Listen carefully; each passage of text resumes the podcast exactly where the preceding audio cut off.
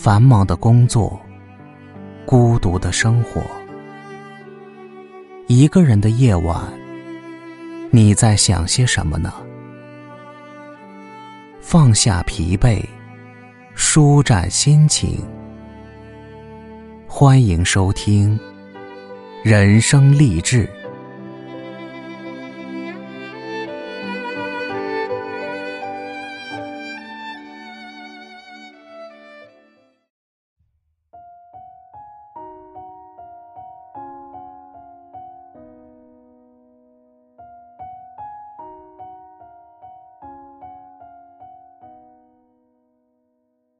Hello，各位亲爱的小伙伴，大家好，我是吴庸。今天要和大家分享的文章是：最怕你胸怀大志，却虚度光阴。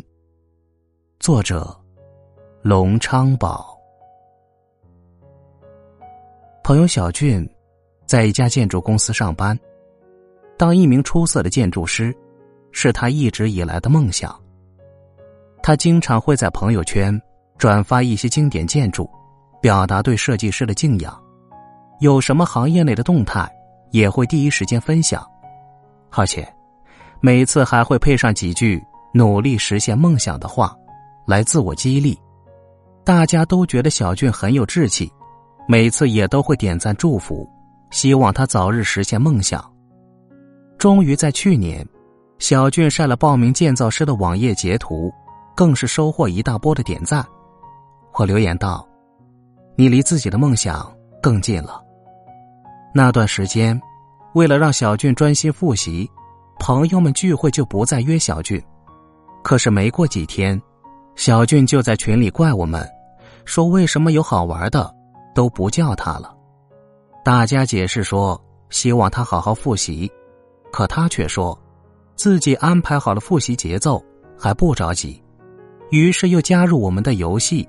K 歌和撸串考前一个多月的时候，有一次到小俊家吃饭，我随手翻开沙发角落的复习资料，却发现还有百分之九十的内容都是崭新的。我对小俊说：“嗨，这也快考试了，你还有这么多没看啊？”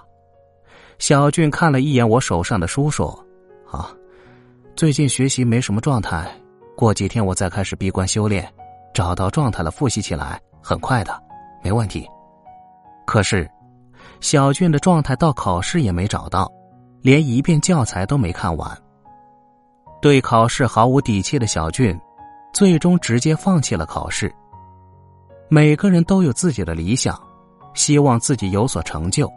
谁都知道，实现理想，绝对少不了吃苦和付出。可是面对该要吃的苦。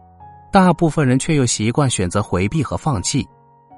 曾在网上看过一句话：“人生最可悲的事情，莫过于胸怀大志，却又虚度光阴。心中志向远大，行动却迟缓无力。所以，一边嫌弃自己不够好，一边却无法让自己变得更好。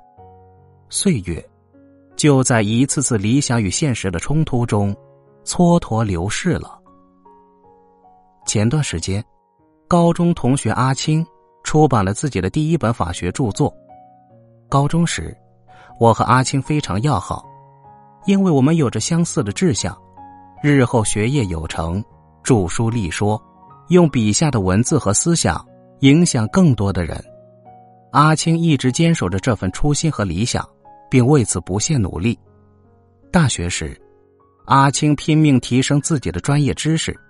除了专业课程，他还进行大量的拓展学习，每天泡在图书馆，是系里出了名的书虫。从大三开始，阿青就在学报、杂志上发表文章，有对法学历史的普及，也有对热点新闻的专业探讨。阿青的博士课题是基层司法制度研究，为了获得更丰富的案例素材，他常年在江西省份的乡村一线调研。每一个案子，他都会详细记录案件处理的全部过程，分析法条的适用，研究基层普法用法的现实困难。凭借大量一线素材和深入的思考，阿青的论文获得了国家级优秀成果。此后，他又花了近一年的时间补充素材，终于将成果编辑成书，正式出版。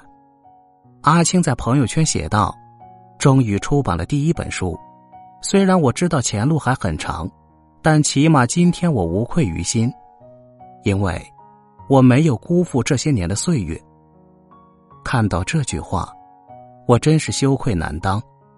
工作后，我一直是得过且过，没有再继续学习提高，而著书立说这个理想，更是提都不敢提了。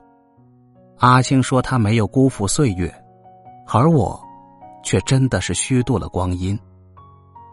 时间是最公平的裁判，如果你认真生活，时间一定会给你奖赏；如果你浑浑噩噩的度日，总有一天你会发现，自己的理想早已化为泡影，消失不见，而你除了后悔，什么都做不了。